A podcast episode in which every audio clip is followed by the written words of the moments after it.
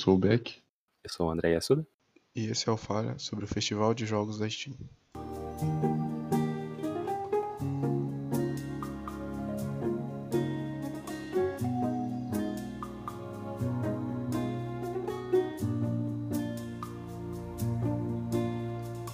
O Festival da Steam é um evento que tá rolando aí que traz umas demos pra gente jogar, um, umas lives e a gente pode conversar também com os desenvolvedores dos jogos. Esse é um evento que já rolou na, no The Game Awards e tá rolando aí de novo uma edição de, de inverno. Então a gente escolheu três demos para jogar. O André escolheu três, eu escolhi três e a gente vai falar um pouco sobre isso agora.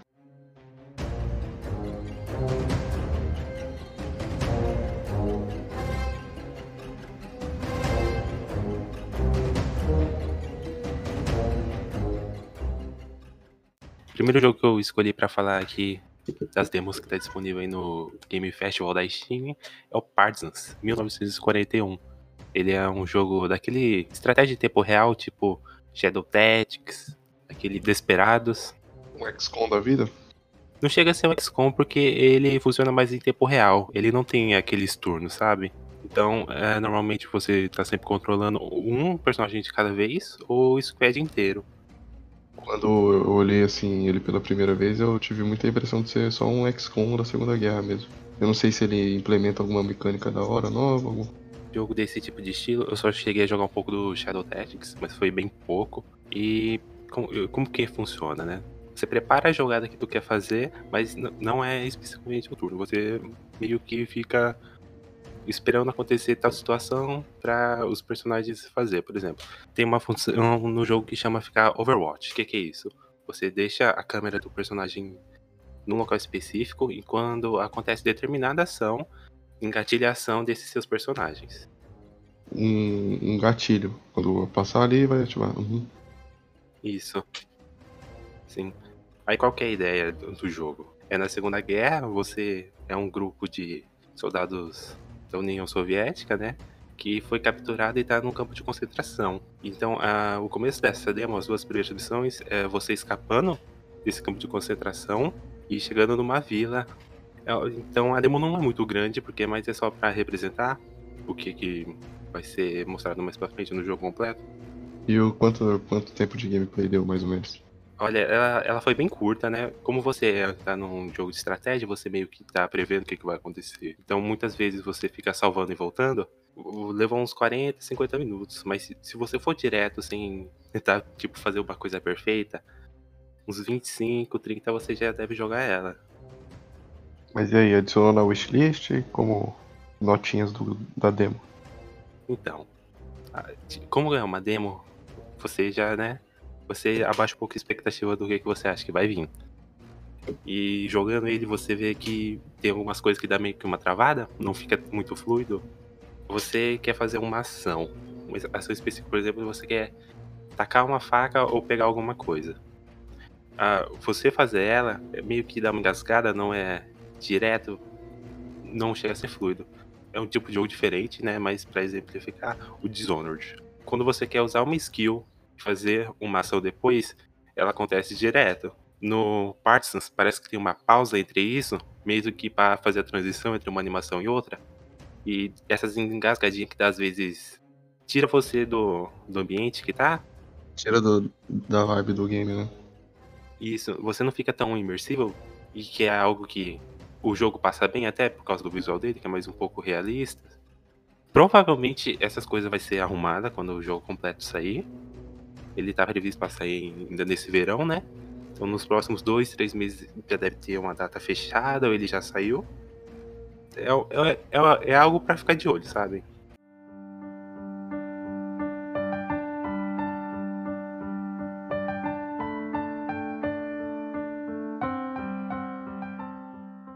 E o primeiro jogo que eu escolhi nesse evento aí foi o When the Past Was Around, que é um jogo que vai ser lançado esse ano ainda. E ele é um jogo estilo Florence, e por isso que talvez eu tenha gostado muito dele. A trilha sonora dele é muito boa. A história básica do jogo é. Aparece um homem preto e você vai achando penas e as penas vão completando ele, sabe? Por exemplo, ah, agora eu consigo ver a roupa que ele usava, agora eu consigo ver o rosto dele. Pra isso, você vai passando por salas. Sabe aqueles jogos no estilo de escape? Você tá em uma sala, tem que fazer uns quebra-cabeças e sair dela?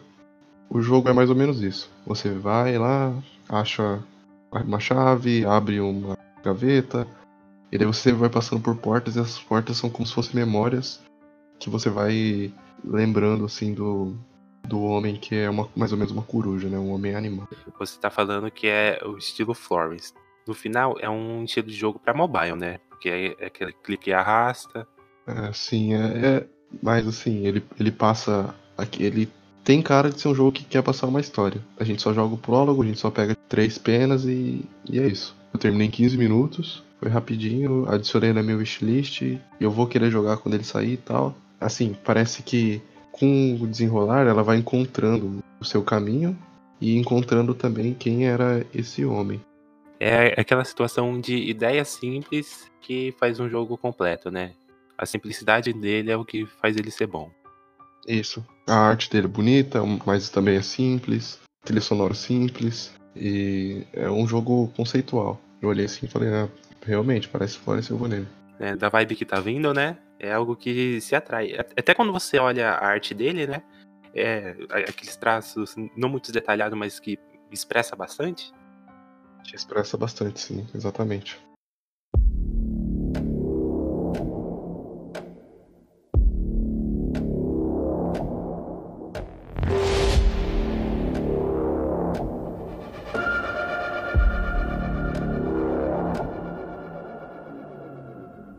Outro jogo que eu peguei é o Liberated. Eu acho que dentre os três que eu escolhi, ele é o que mais tenta revolucionar a forma dele, porque ele meio que funciona como se fosse uma história em quadrinhos. Por exemplo, tem várias revistas e dentro delas tem aqueles quadros, né? Aí conforme a história vai andando, você vai indo quadro por quadro, quando a página vira, passa por uma rotação. É meio complexo de explicar, porque ele usa muito bem esse, essa ideia dos quadros e das páginas para mudar a narrativa que ele está contando. Tem uma parte lá que você tá num corredor, aí conforme você vira a página, ela meio que faz um, um ângulo 3D, então você faz aquela brincadeira visual.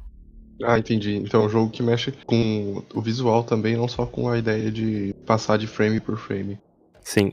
A própria possibilidade de jogar dele, né, as dificuldades, é, é algo bem ligado a isso, porque tem duas. Tem aquela jogador normal, né? Pra quem tá interessado em uma gameplay mais, um pouco mais de desafio.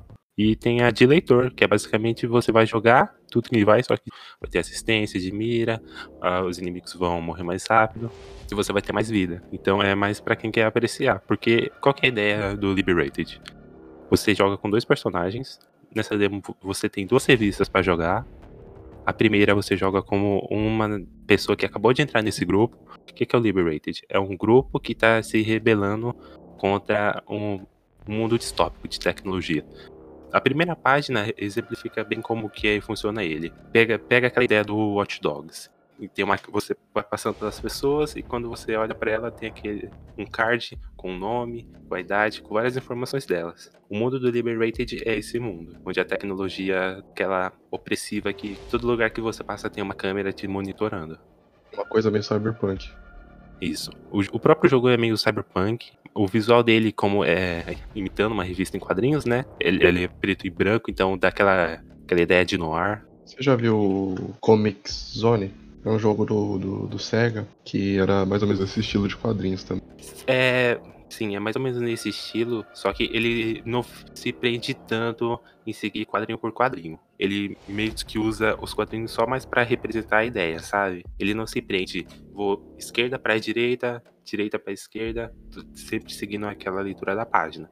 Às vezes, por exemplo, você fez uma página inteira e virou, você continua embaixo para não perder aquele ângulo para não ter aquele desperdício de tempo da câmera subindo para começar outro quadro. É um jogo bem diferente, na minha opinião, porque é aquele plataforma 2.5D. Sim, sim. Estilo Assassin's Creed China, Rússia. Saiu uns tempos atrás aí. Assassin's Creed Chronicles, né? Uhum, essa trilogia que teve. Então ele brinca muito com o visual que ele tem tanto dentro da revista quanto fora. Tem alguns momentos de puzzle, né? Que você tem que hackear algo. Aí, em vez de você hackear dentro da revista, fora dela, o personagem que tá lendo ela puxa um celular e hackeia o que tá acontecendo. Então ele brinca muito com a ideia visual que ele tem. É, é, um, é um jogo que eu já tinha visto antes, eu tava meio que acompanhando a distância por causa dessa identidade que ele tem visual. Tô esperando sair, vai sair mês que vem, em julho. Ainda não tem o dia exato, mas estamos no aguardo. Estamos no aguardo, me interessei por esse jogo também, achei da hora.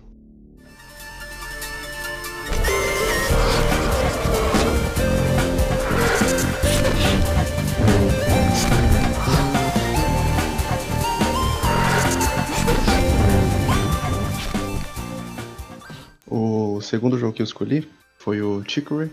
Ele acho que foi o jogo mais diferente que eu escolhi, inclusive foi. Eu quis escolher ele por achar uma coisa diferente. Ele é um jogo relaxante, eu achei relaxante. É, a história dele basicamente assim: existe um pincel mágico que enche o mundo de cores, né? E esse pincel mágico vai sempre sendo passado de pessoa para pessoa. E ele tava na mão do Chicory, que sumiu do nada, e você, que era o faxineiro dele, vai lá e pega esse pincel e tem a responsabilidade de colorir o mundo de novo. Então tava tudo sem cor, o jogo inteiro é sem cor e você que vai pintando. Isso que é uma coisa interessante no jogo. Ele tem umas mecânicas de Metroidvania que você vai desbloqueando coisas com pincel para conseguir passar por lugares novos. Por exemplo, tem o, o boss. Inclusive a demo acaba no primeiro boss. Você mata ele, com isso você seu pincel ganha habilidade de colorir brilho nas partes escuras. Então tem umas cavernas escuras que você consegue passar depois disso. Tem uns caminhos fechados com árvore que talvez mais para frente você consiga uma habilidade que derrube elas, isso não tá na demo. E sempre, sempre tem algumas questzinhas pequenininhas de pessoas, por exemplo, pedindo para pintar a casa delas. O jogo tem uns puzzlezinhos, algumas flores florescem com cores, outras morrem com cores. Então você tem uma brincadeira aí. E o jogo tem músicas muito boas, muito aconchegantes também, que te deixa calmo, pode fazer o que você quiser. Então acho que eu dou um 8 de 10 para ele, pra demo, né, no caso, que é bem curtinho. Demorei uns 30 minutos só. E adicionei na minha wishlist. Eu dei uma olhada nele. Como que funciona a parte de colorir? Porque é o mundo em branco, né, praticamente, no começo. Aí, como, como que funciona? Você vai passando o mouse por cima? É, isso você tem o, um mouse e o mouse é o pincel. Então você tem algumas cores, eu inclusive achei que são poucas cores, mas mudando de área assim você consegue outras cores. Então você pode pintar determinados locais e é basicamente como se o mouse fosse uma, um pincel. Parece interessante o Chico. O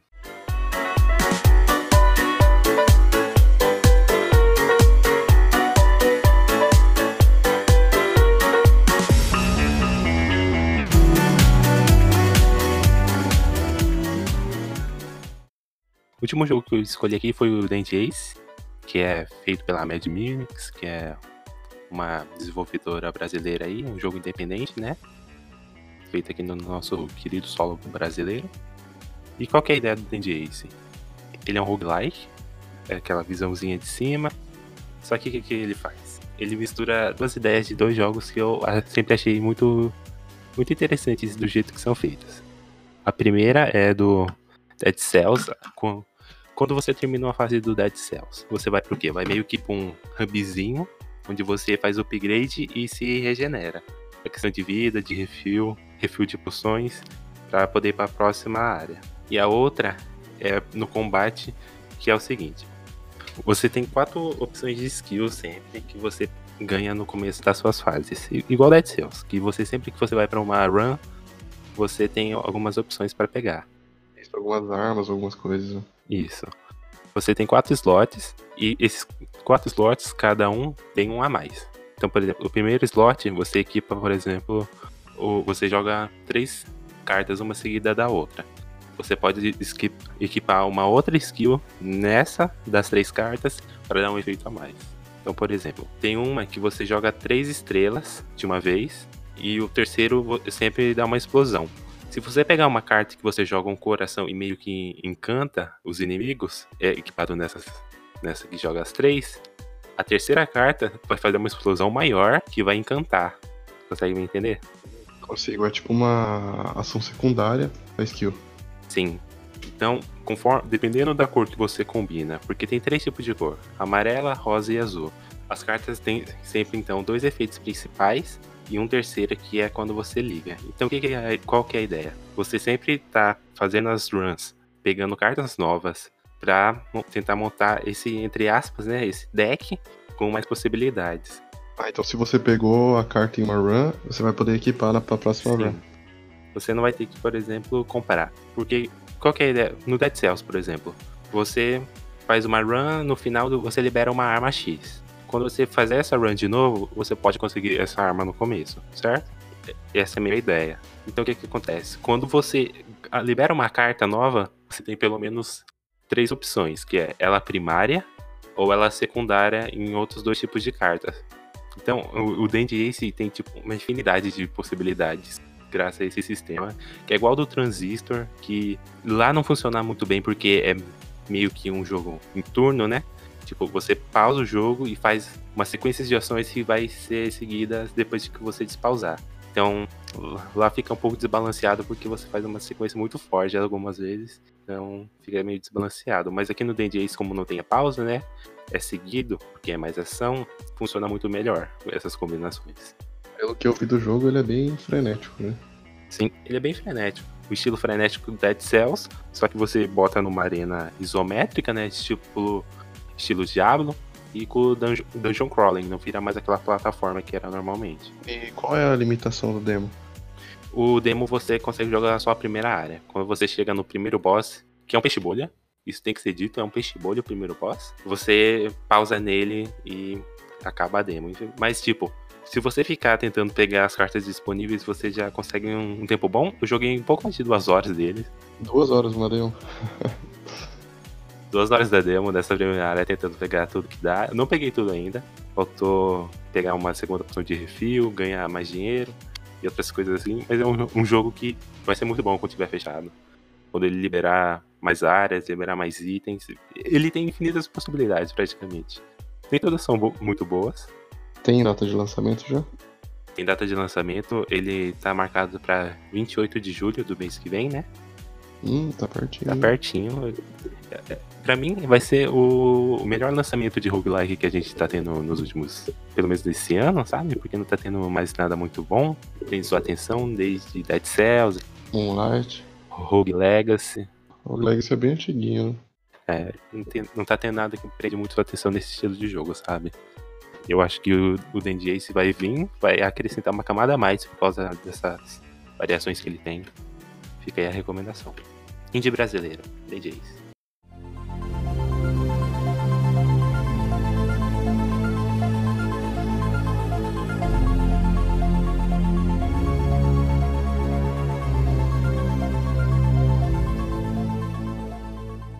Então o último que eu escolhi foi o Grounded, que, né, survival, né? Eu gostei do jogo. Quando eu entrei assim, me lembrou aquele Lucas do Formigueiro, já assistiu? Já, grande clássico da sessão da tarde. Daí de classe do Soda, aí é muito. O jogo é um pouco assustador, até tem umas aranhas que são grandes, e tal. um survival que dá pra você construir sua casa. Mas eu sou meio suspeito pra falar de survival, né? Eu sempre gosto muito de survival. Aqui do jogo que, dos jogos que a gente selecionou, ele é meio que um caso à parte, né? Por causa de quem tá fazendo ele. É, então, a grande Obsidian, né? Obsidian que fez, por exemplo, Fallout New Vegas. O New Vegas, o The Outer Worlds ano passado, né? Então é uma empresa grande já. Inclusive deve ser uma das demos mais jogadas desse evento, né? Sim. Até porque ele é um pouco mais ambicioso que o normal que a gente tá vendo, né? Ele, ele é ambicioso. Inclusive, ele atrasou no lançamento. Então, mas aí, o que que, que que o Grounded tem dessa grande leva de survival que a gente tem na Steam? O que que você aponta dele, ó, isso aqui é o que eu vai querer fazer eu jogar? Ou é, ou é mais só pela estética dele, que é você é um ser pequeno nesse mundo de gigantes? É, então, o que mais chamou a atenção foi realmente a, a estética, né? Você ser do tamanho de uma formiga, tipo Lucas do Formigueiro mesmo. É, e tem algumas coisas, tipo, você acha um controle ali, jogando a demo deu pra explorar, porque tinha um cronômetro ali em cima da tela, de meia hora de gameplay, e isso me acelerou muito, eu acabei não conseguindo. Ele é single player? Não, não, ele tem co-op, ele tem multiplayer, ele tem algumas mecânicas que eu não consegui explorar muito bem por causa desse tempo, mas eu acho que seria, seria interessante ver esse jogo depois do lançamento. Inclusive adicionei na minha wishlist também. Você disse que ele foi adiado, né? Ele ganhou alguma data nova já? Ganhou, ganhou dia 28 de, do mês que vem. No mesmo dia do Dandy Ace. E essas demos aí vão estar disponível aí no Game Festival até pelo menos o dia 22, né? Então dependendo de quando você estiver ouvindo isso aqui, abre lá na Steam, dá uma olhada. não chegam a ser jogos muito grandes, então você consegue baixar a tempo para jogar. E fica aí a recomendação de alguns jogos. Claro que tem muitos outros aí que a gente não falou mais que merece atenção, mas vai ficar para uma próxima oportunidade. Com certeza, são, são jogos aí muito bons. Tem muita coisa boa aqui nesse festival que acho que vale a pena dar uma chance.